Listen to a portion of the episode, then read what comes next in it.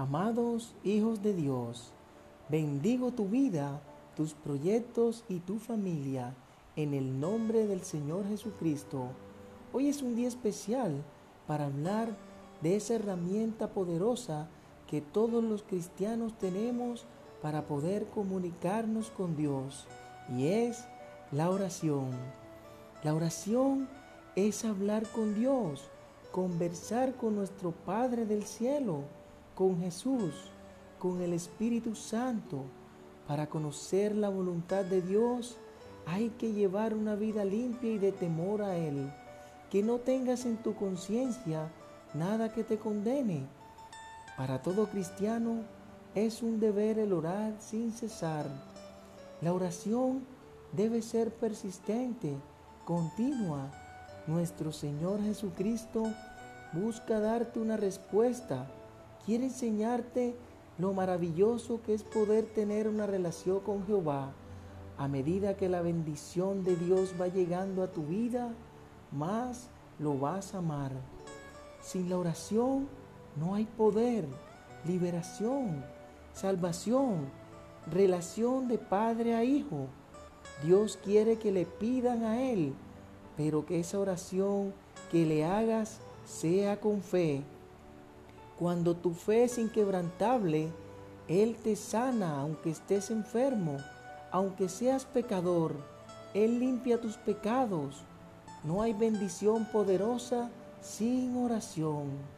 Miremos lo que le pasó a Ezequías. Él enfermó de muerte. Vino un profeta y le dijo, Jehová dice así, ordena tu casa porque vas a morir. Hermano, ¿cuál crees tú que fue la actitud de Ezequías al recibir esta desafortunada noticia?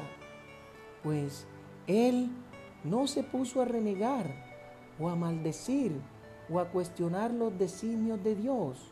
Dice la palabra que volvió su rostro contra la pared y empezó a orarle a Jehová y le dijo, revisa en el libro de la vida, Padre amado, y verás que he llevado una vida haciendo tu voluntad.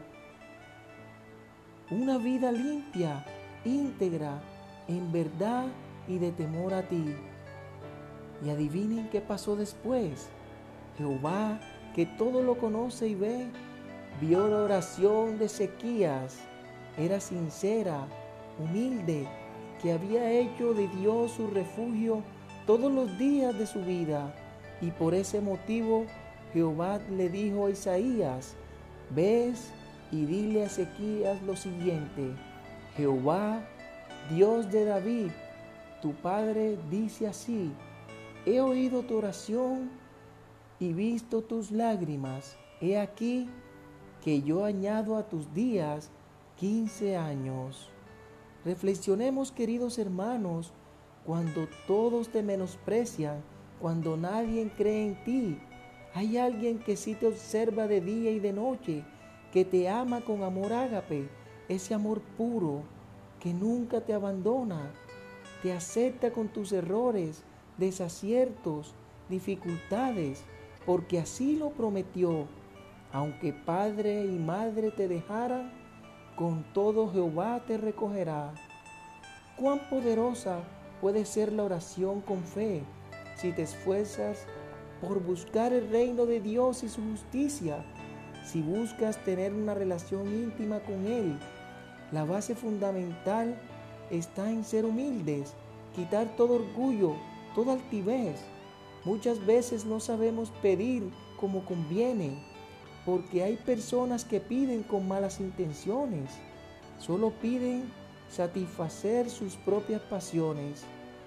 Y es donde el Espíritu Santo de Dios nos ayuda en nuestras debilidades e intercede con gemidos indecibles ante nuestro Padre Celestial para que escuche y perdone por nuestras equivocaciones. Si confías en Jehová, jamás serás confundido, porque Él te librará con su justicia. Miren lo que el apóstol Pablo nos dice en la palabra de Dios. Con Cristo estoy juntamente crucificado, y ya no vivo yo, mas vive Cristo en mí, y lo que ahora vivo en la carne, lo vivo en la fe del Hijo de Dios, el cual me amó y se entregó a sí mismo por mí. Oremos. Gracias Dios de la vida por amarnos a pesar de nuestros errores, por sacarnos de esa vida llena de pecado, desesperanza, desosiego, oscuridad y mentiras. Perdona nuestras rebeliones, rompe toda cadena de iniquidad que no me deja llegar a ti, que no me deja tener una relación íntima contigo. Hoy te acepto y te reconozco como mi Rey y Salvador. Reconozco que sin ti no soy nadie. Ven Espíritu de Dios, llena mi vida de tu fuego abrasador. Sé mi Maestro, pon palabras en mi boca para alabar y bendecir a nuestro Padre amado. Siembra en mí el don de la oración, que mi fe sea inquebrantable. Quita toda duda de mi mente, de mi corazón. Dame un nuevo corazón lleno de humildad y verdad. Te lo pido en el nombre de tu Hijo amado, que vive y reina por los siglos de los siglos. Amén. Hermanos, jamás se aparte de tu vida la misericordia de Dios. Recuerda, ya no somos más esclavos del temor, porque decidimos ser hijos de Dios. Tal vez no tengo plata, oro ni joyas, pero de lo que tengo te doy, para que lo guardes en tu corazón. Y es el amor en Cristo Jesús. Se despide tu pastor y amigo Orlando Carvajalino Mendoza. Bendiciones.